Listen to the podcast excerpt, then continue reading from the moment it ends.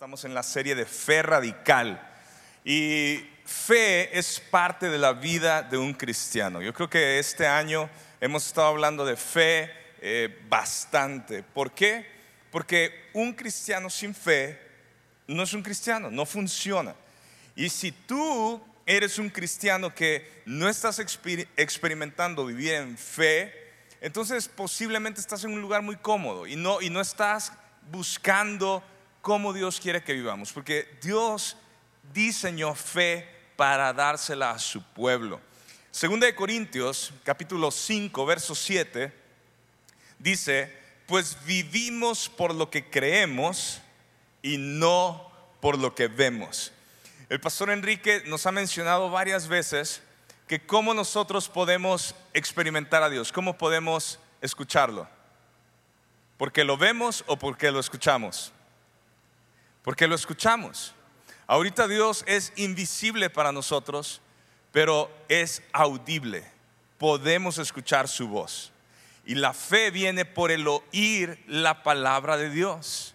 Nosotros necesitamos comprender esto. Vivimos en el mundo donde toda nuestra confianza está en lo que podemos ver. O sea, ¿qué nos resulta? ¿Cómo nos vende los productos la gente? ¿A través de qué? De los ojos. Muchas veces no tenemos hambre, pero ves la foto de un buen platillo de comida y que dices, ya me dio hambre.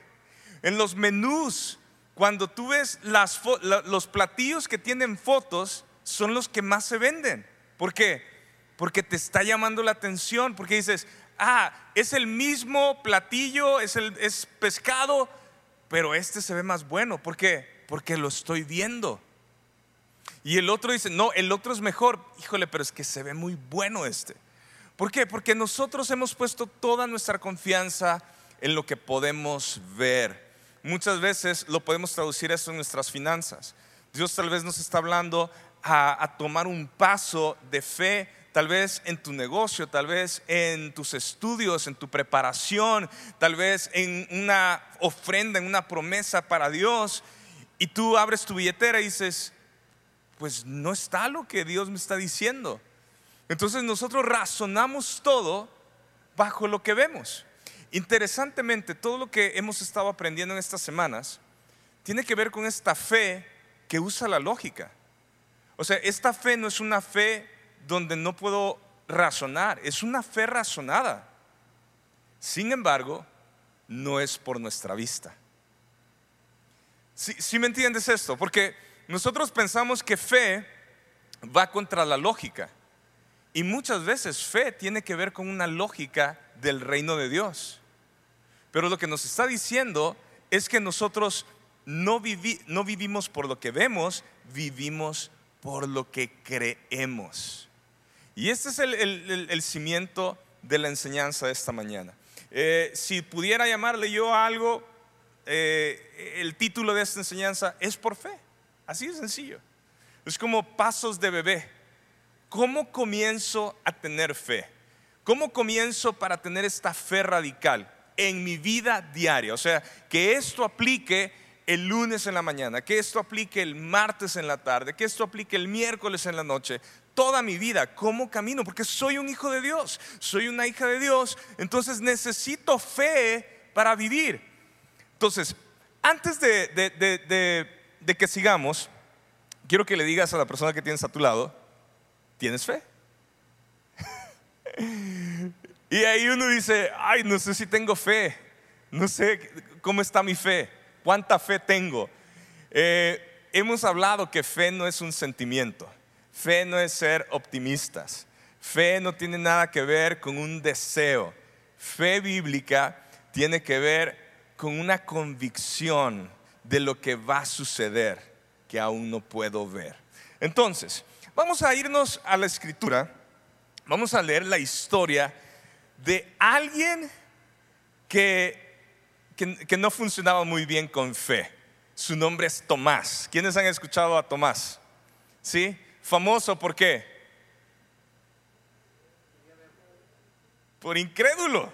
Porque entonces vamos a meternos a la historia. Juan capítulo 20 verso 24, 29, tal vez tú tengas a, tu lado a un Tomás o a una Tomasa. Pero dile, no te vas a quedar ahí. Hoy va a cambiar tu nombre. Ya no vas a ser Tomás, ya no vas a ser Tomasa. ¿Ok? Dice así. Tomás, uno de los doce discípulos. Uy, ¿uno de los qué? ¿Uno de los qué? De los doce discípulos. Estos hombres, ¿cuánto tiempo estuvieron con Jesús? Tres años, todos los días, viendo a Jesús. Ok, si estás ahí con tu Biblia, subraya eso. Uno de los doce discípulos, al que apodaban el gemelo, no estaba con los otros cuando llegó Jesús. Hmm, ¿Dónde andaba Tomás? Y ellos le contaron, hemos visto al Señor. Pero él respondió, no lo creeré a menos que vea las heridas de los clavos en sus manos, meta mis dedos en ellas y ponga mi mano dentro de la herida de su costado. A ver, vamos a leerlo todos juntos. ¿Sí? ¿Qué les parece? hasta me voy a hacer un lado para que todos puedan leer. Uno, dos, tres.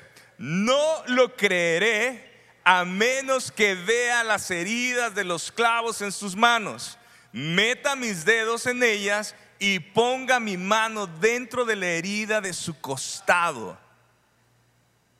¿Cuántos Tomases estamos aquí? O sea, no van a levantar la mano, no, no se preocupen. Pero ¿cuántos somos de que hasta no ver, no voy a creer? O sea, no, no. O sea, yo, yo necesito ver, yo necesito que esto sea ya una realidad. Este es Tomás. Ahora, nosotros hemos estado hablando de una fe radical. Y cuando empiezas a escuchar las historias de fe que son impresionantes, que tú dices, ay, es que eso no me la creo. Es que no, estamos igual que quién, que Tomás. No, eso no. E, eso es mucho. E, eso fue antes. No, eso fue porque, y empezamos a tratar de justificar. Y decimos, hasta que me pase a mí, hasta que yo lo vea, hasta que yo lo experimente. Bueno, quiero que nada más, eh, eh, quiero meterlo bien en tu mente y en tu corazón, porque con esto peleamos todos nosotros. Vamos a llamarle el espíritu de Tomás.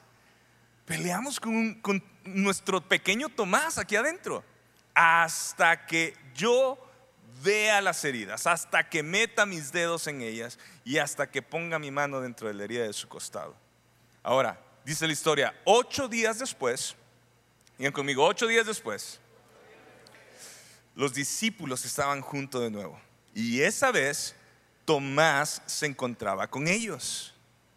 Las puertas estaban bien cerradas, pero de pronto, igual que antes, Jesús estaba de pie en medio de ellos y dijo, ahora, eh, no hemos leído el contexto, pero esto es Jesús resucitado. Esto es ya cuando Jesús murió y resucitó y se le está apareciendo a los discípulos. Entonces, la, escritura está diciendo que ocho días después las puertas estaban cerradas para hacer un énfasis de que Él no entró por las puertas y dice que, que apareció en medio de ellos y dijo, la paz sea con ustedes.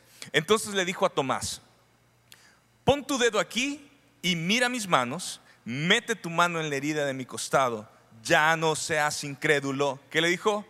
Cree. Ahora, Jesús no estaba cuando estaban los discípulos y Tomás hablando, hace ocho días.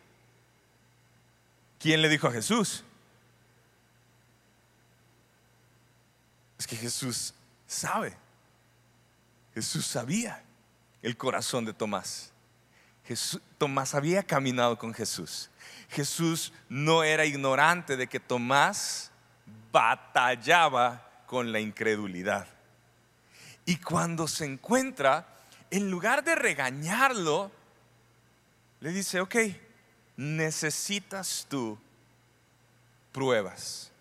Pon tu dedo aquí y mira mis manos, mete tu mano en la herida de mi costado ya no seas incrédulo, cree. El corazón de Jesús para un Tomás es, Tomás, vence tu obstáculo. Vence esta forma de pensar de que tienes que ver todo antes para poder creer. Aquí estoy. Deja de ser incrédulo, cree. Y el verso 28 dice, mi Señor y mi Dios, exclamó Tomás. Entonces Jesús le dijo, tú crees porque me has visto. Benditos los que creen sin verme. Benditos los que creen sin verme. Ahora, si tú batallas con este espíritu de Tomás, de decir, hasta que yo pueda ver, hasta que suceda, entonces voy a creer, Jesús nos está diciendo, ok, van a pasar muchas cosas y tú vas a alcanzar a ver. Y quiero que creas, quiero que ya venzas este obstáculo de ser un incrédulo, de ser una incrédula. Pero cree. Pero esto no es fe. Tuvo que ver para poder creer. Jesús quiere que Tomás crea. Jesús quiere que Tomás no se pierda. Jesús está buscando, por favor, tienes que ver que esto es realidad, que soy el Hijo de Dios, que resucité al tercer día, así como estaba la profecía. Quiero que creas. Y Jesús va a hacer todo para que no se pierda ninguno. Así como cuando le ora al Padre en Juan 17. Pero esto no es fe. Él tuvo que ver para poder creer. Pero nosotros vemos al apóstol Pablo en 2 Corintios, lo que, lo que leímos, pues vivimos por lo, creemos, lo que creemos y no por lo que vemos. Nosotros tenemos oportunidad para empezar a, a dar pasos de fe. Pasos de fe donde nosotros sabemos cuál es nuestro cimiento, y esto lo hemos estado repitiendo una y otra vez, nuestro cimiento de la fe que tenemos, el cimiento de nuestra fe está en saber, número uno, que Dios es real, y que Dios es muy bueno. Y conmigo, el cimiento de nuestra fe está en saber que Dios es real y que es muy bueno. Ah, Herbert, ¿y dónde dice eso? Hebreos capítulo 11, verso 6. Dice, sin fe es imposible agradar a Dios. De aquí partimos. Por eso es, es imposible ser cristiano y no vivir en fe. Porque todo lo que haga si no nace de fe, no agrada a Dios. Y dice, todo el que desea acercarse a Dios debe creer que qué? Que Él existe. Mi cimiento número uno es, yo necesito reconocer que Dios es real, que Dios existe. Y número dos, que Él recompensa a los que lo buscan con sinceridad. Dios es bueno, muy bueno. Dios nos premia cuando nosotros lo buscamos a Él. Y Él está esperando que nosotros nos acerquemos a Él, confiando en Él y sabiendo que Él nos va a premiar. Ahora, vamos a ver cómo podemos dar estos pasos de fe. Número uno, la fe es para salvación. ¿Ok? Eh, miren, muchas veces nosotros decimos quiero tener fe o necesito fe cuando surge un problema en nuestra vida. O sea, cuando hay una situación difícil en nuestra vida, buscamos ayuda para que Dios solucione cosas, para que Dios entre en acción. Es mi botón de emergencia. El barco se está hundiendo. Estoy mal. Estoy en una situación que, que si Dios no interviene voy a morir, voy a perder. Y ahí es donde nosotros apretamos el botón. Y pensamos que ahí empieza fe. Pensamos que todo el tiempo que hemos vivido bien, todo el tiempo que hubo salud, todo el tiempo que hubo estabilidad económica, que hubo eh, armonía en el hogar, todo ese tiempo, ni gracias le dimos a Dios. Pero viene el momento difícil y entonces preguntamos, ¿y dónde estaba Dios? ¿Y por qué Dios me, castiga con esto? ¿Y por qué Dios deja que me pasen estas cosas? Cuando tantos años atrás pensaste, pues esto es mi derecho. Nunca reconocimos a Dios su bondad, ni que Él existe, ni que Él ha estado con nosotros. Pero cuando algo sucede, ¿por qué Dios me está permitiendo pasar esto? Y ahora necesito Fe, para mí, milagro. Entonces, fe no funciona así. Lo vamos a ver en la Biblia y no funciona de esa manera. Fe comienza para salvación. Ahora, dile a tu Tomás de tu lado, fe es para salvación. Ya vieron a quién eligieron, ¿eh? Pudieron haber elegido a la otra persona del otro lado, pero eligieron al que eligieron. Ese es su Tomás. Muy bien. Romanos capítulo 4, verso 3 al 5 dice así. Pues las escrituras nos dicen, Abraham que le creyó a Dios y Dios consideró a Abraham justo debido a su fe.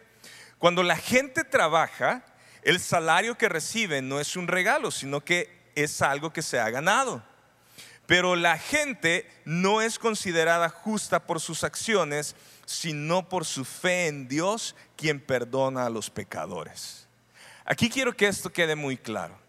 Nosotros no logramos salvación a través de nuestras buenas obras, ni nuestro buen comportamiento, ni porque eh, somos hijos de pastores o que mi abuelito fue misionero, nada. Aquí la salvación se logra porque Jesús imparte fe para que podamos creer en Él y nos acercamos a Dios. David también habló de lo mismo cuando describió la felicidad de los que son declarados justos sin hacer esfuerzos para lograrlo. Oh, qué alegría para aquellos a quienes se les perdona la desobediencia, a quienes se les cubren los pecados. Sí, qué alegría para aquellos a quienes el Señor les borró el pecado de su cuenta. Ahí comienza fe. Esta fe que Dios imparte para que todos podamos creer que Él puede lavar nuestros pecados con su sangre salvadora. Ahí comienza fe. Ahora nos vamos a ir más adelante. Romanos capítulo 4, verso 17. Dice, como está escrito, todo este pasaje del 4 habla acerca de la vida de Abraham. Dice, te he hecho padre de muchas naciones delante de aquel en quien creyó, es decir, Dios que da vida a los muertos y llama las cosas que no son como si fueran. Escuchen esto, o sea, Dios le habla a Abraham y Abraham ah, no tenía hijos, pero Dios le dice, te he hecho padre de muchas naciones. Dios le da una promesa a Abraham. Y Abraham cree y dice, si Dios me dijo, entonces se va a cumplir. Ahora, ¿de dónde nace fe? ¿De lo que yo creo o de lo que Dios ha hablado?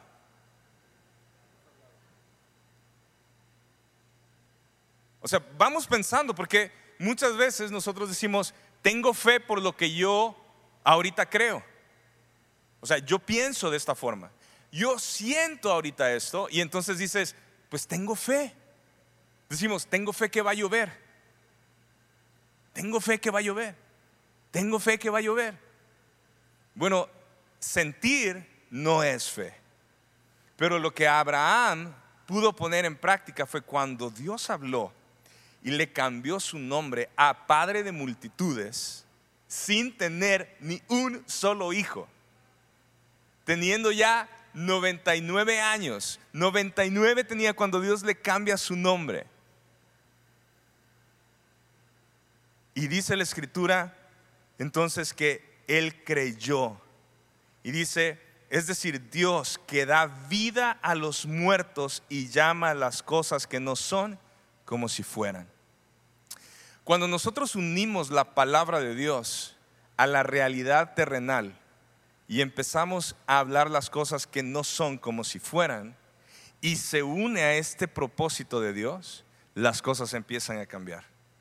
Porque en tu negocio, en tu vida, en tu familia, en tu caminar diario, muchas cosas estamos queriendo aplicar fe para cosas que no, no necesitamos a Dios para lograr. Necesitamos trabajo, necesitamos estudiar, necesitamos eh, enderezar nuestros hábitos y crecer. Hay muchas cosas que no necesitamos a Dios. Pero lo que sí necesitamos es fe para poder aplicar todo lo que Dios nos ha dado, porque todos somos administradores. Somos administradores de nuestro dinero, somos administradores de nuestra pareja, somos administradores de nuestros hijos, somos administradores de todos. ¿Por qué? Porque todo le pertenece a Él.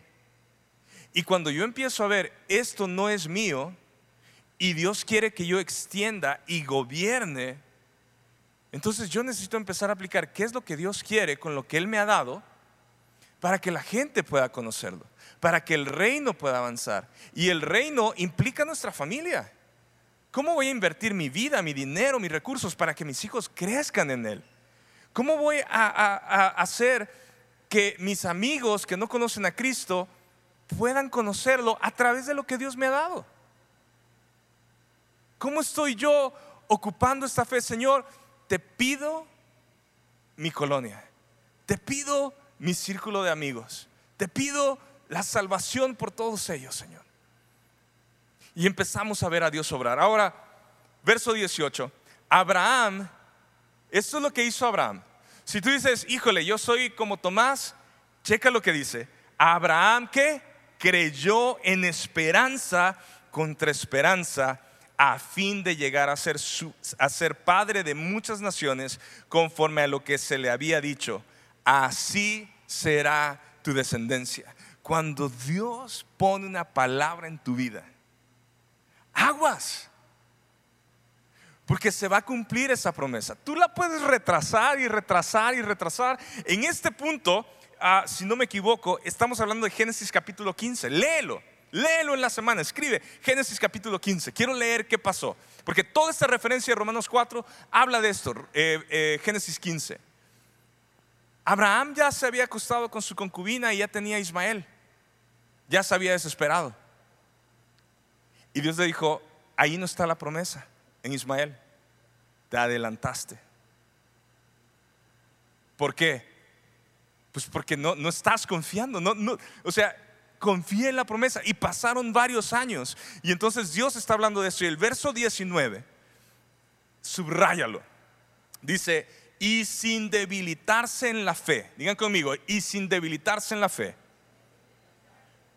contempló su propio cuerpo que ya estaba como muerto, puesto que tenía como 100 años, y también la esterilidad de la matriz de Sara. Pregunta clave, ¿qué nos provoca que nos debilitemos en la fe?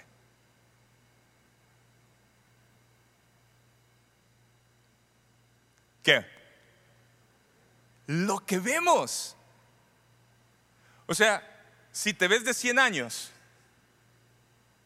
y ves a tu esposa que ha sido estéril, no solamente que está grande, sino que han tenido un problema de esterilidad ¿Cómo crees que se siente tu fe?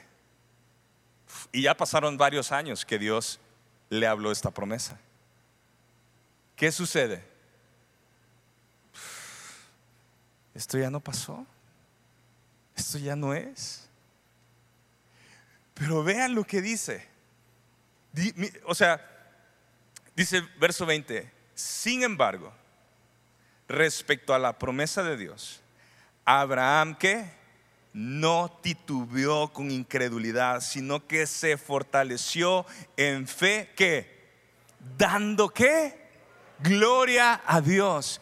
¿Cuántas veces cuando sentimos no lo que Dios lo que Dios me dijo y esto y esto no se va a dar, yo no puedo, yo no soy, yo veo las cosas totalmente grises, en lugar de decir, Señor, yo te creo, yo yo quiero adorarte, yo quiero conectarme contigo, yo quiero levantar mi voz en adoración, empezamos a quejarnos.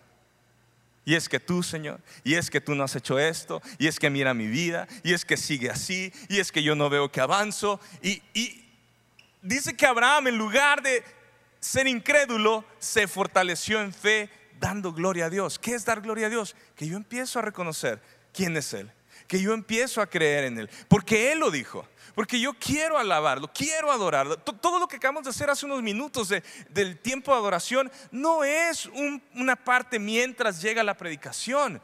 Es el tiempo donde nosotros queremos conectarnos en fe. ¿Por qué oramos en medio de la alabanza y la adoración? Porque ahí hay fe. Porque estamos adorando a nuestro Dios todos juntos. Y a Él le encanta ser adorado. A Él le encanta cuando Él recibe adoración. Y por eso tomamos estos tiempos de intervención y decir, el Espíritu Santo puede hacer lo que tenga que hacer sin que nadie ponga una mano en tu vida. Porque su Espíritu está. Porque si solamente puedes creer, todo te es posible. Son pasos pequeños de fe. Son pasitos. Yo quiero llegar a la fe radical. Pero necesito decirle, oye Tomás, ya, hasta aquí. Deja de ser incrédulo, Tomás. Cree. Y, pero lo que estoy viendo, lo que estoy viendo dice que no. Así se vio Abraham. Estoy viejo, está vieja y es estéril. ¿Cómo voy a ser padre de naciones? Hasta el día de hoy, históricamente, Abraham es el comienzo del pueblo judío. Y todos los judíos dicen, nuestro padre Abraham. Fe es para salvación. Toda una nación fue el pueblo de Dios. Tiene la misericordia de Dios. Y ahora nosotros, la Biblia dice los gentiles, los que no venimos de una conexión directa judía él nos ha hecho partes a todos nosotros para que podamos creer, para que podamos vivir de una forma diferente. ¿Cuándo glorificó Abraham a Dios? ¿Antes de recibir la promesa o después de recibir la promesa? Antes. Y ahí Abraham rompió, aunque no existía todavía Tomás, pero rompió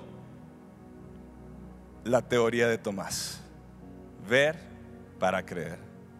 La teoría de Abraham es, creo. Y después lo veré. ¿Qué es lo que tú estás batallando en tu vida? Lo que Dios ha hablado a tu vida y te ha dicho, sal de donde estás, lánzate, ve. Y tú dices, no, Señor, es que es que mira cómo estoy. Porque, porque muchas veces, todos, todos, yo, yo soy el primero, nos dejamos llevar por nuestras circunstancias. Mi circunstancia determina lo que yo voy a hacer para Dios. Todo el tiempo. ¿Cómo? Pues si, si funciona, ah, entonces Dios quiso, Dios escuchó. Y si no funciona, no, pues tal vez Dios me está ignorando. Así no funciona. Si Abraham hubiera creído eso, posiblemente no sería el padre de las naciones.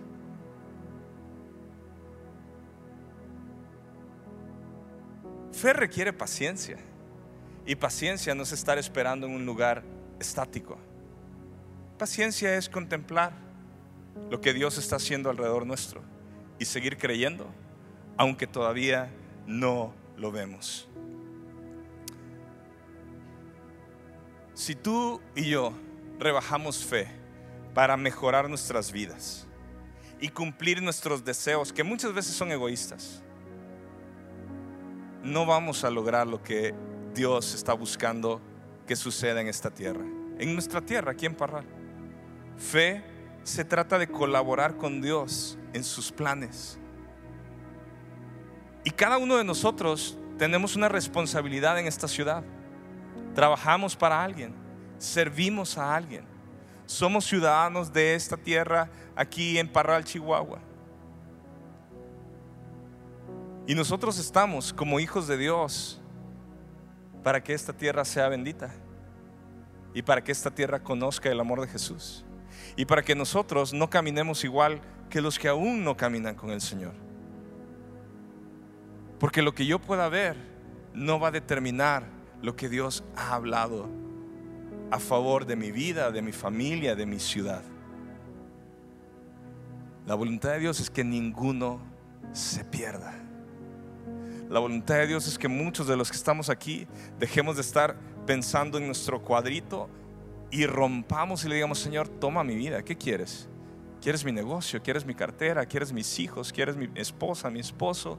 Señor, úsanos, úsame para el reino. Aquí está. Quiero que mis amigos se conviertan. Quiero que mi, mi familia se convierta. Pero nosotros queremos eh, salirnos de la ecuación, o sea, queremos que alguien más lo haga. Queremos que asista a la iglesia. Queremos que suceda el milagro allá. Pero nosotros no estamos buscando a Dios de esta manera. Señor, yo todavía no veo lo que, lo que tú dijiste, porque toda la tierra será llena de tu gloria. Porque tu corazón es que ninguno se pierda. Todavía no lo veo. Aún no lo veo, Señor. Pero todos los días. ¿Qué hizo Abraham? Dice, no titubeó con incredulidad. Contempló su condición. O sea, la vio, vio su condición y en lugar de quedarse viéndose a él mismo, levantó su mirada y vio al invisible,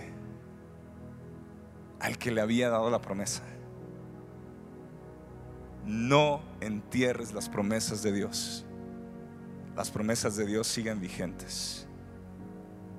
Así que creo que nos pongamos todos de pie. necesitamos cerrar esta reunión respondiéndole a Dios. Fe es una respuesta de lo que Él nos ha dicho. Así que yo quiero, así con tus ojos cerrados, yo quiero pedirte esto, deja de preocuparte buscando soluciones momentáneas. Busca agradar a Dios. Es que ahí está la fe. Deja de buscar soluciones momentáneas. Deja de, que la preocupación te absorba. Y busca agradar a Dios con todo tu corazón, con toda tu alma, con toda tu mente. Yo no sé si tú has creído que ya no sirves para el Señor, que el Señor ya te desechó, que tú hiciste algo y que tú ya estás fuera del plan de Dios. Si tú piensas eso, si tú has creído esta mentira del diablo, esta mañana dile, Señor, perdóname por creerle más al diablo y sus mentiras que creerte a ti. Porque Abraham tenía 100 años. Habían pasado 100 años para que él pudiera aprender obediencia, para que él pudiera aprender a seguirte y a caminar en ti. No se trata de tu edad, no se trata de tu experiencia, no se trata de lo que sabes o no sabes, se trata de poder creer en Él, no por lo que vemos, sino por lo que Él ya ha hablado. Sin fe es imposible agradar a Dios.